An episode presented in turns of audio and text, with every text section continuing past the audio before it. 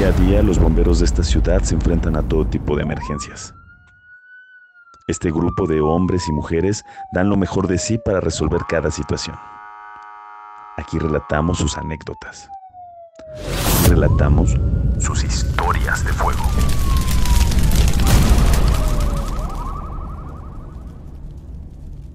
Un incendio de fábrica en la alcaldía Iztapalapa. Se reportan múltiples lesionados. Así lo vivió nuestro compañero. Salimos al incendio 4.30, cuarto para las 5, por ahí así. Salimos bomba y tanque. Llegamos a la chamusca. Entra la bomba al 83. Queda de frente a donde está el zaguán del incendio. Y nosotros corremos hacia adentro, ya con pura de dos y media. Tres líneas. En la primera línea iba Arciaga con el Torero. En la segunda yo con el Quintanilla. Y Pérez con el Santos en la tercera línea. Pura de dos y media.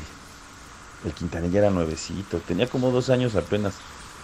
Todavía recuerdo que volteé y le dije, ya güey, deja de tirar agua.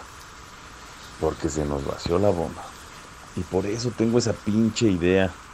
Les digo que es muy importante que toda la gente aprenda a trabajar desde abajo. Porque al maquinista ese día lo metieron por primera vez sin tener experiencia necesaria. Maquinista del primer servicio. Ah, se apellidaba Trejo.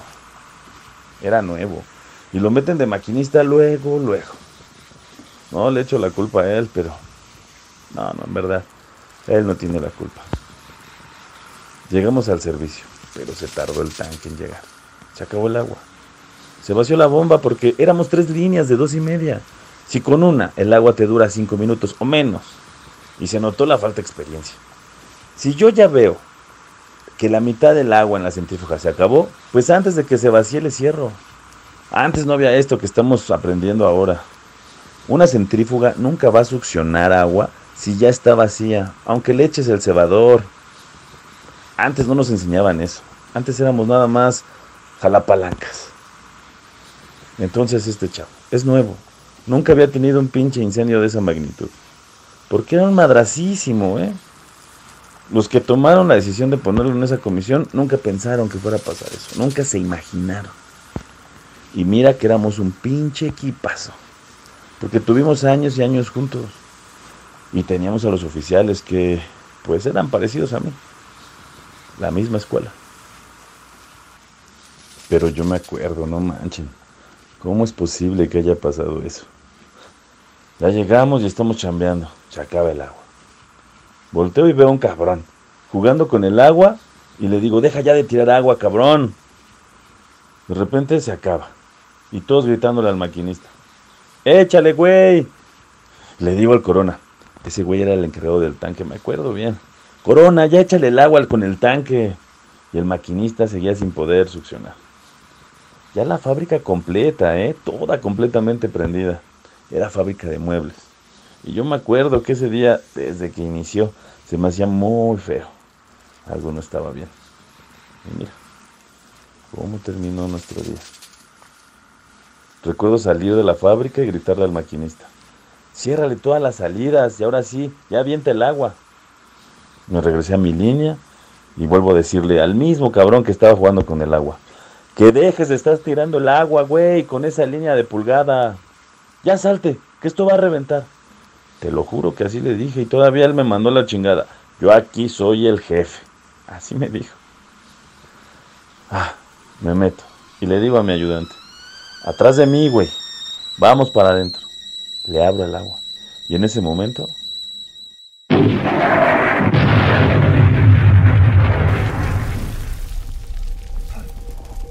Tengo el vago recuerdo de arrastrarme buscando a mi compañero. La vista borrosa, la desesperación de no escuchar un solo ruido. Total silencio. No logro recordar nada más.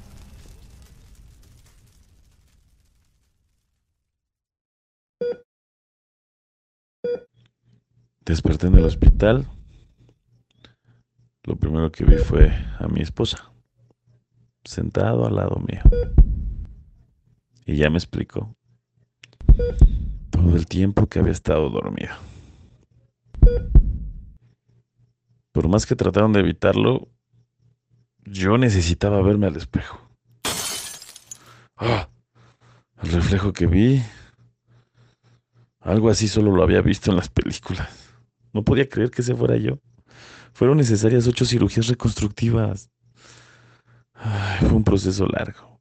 Un año de hospitalización y rehabilitación. Ya pasaron 22 años de ese día. Y aquí estoy. Con la misma pasión en el mejor trabajo del mundo. Todos me preguntaban que si no me preocupaba que algo así volviera a suceder. Y les respondo que, que sí. Cada guardia, cada emergencia, cada servicio me recuerda que somos. Pero no hay un solo día que me arrepienta de ser bombero.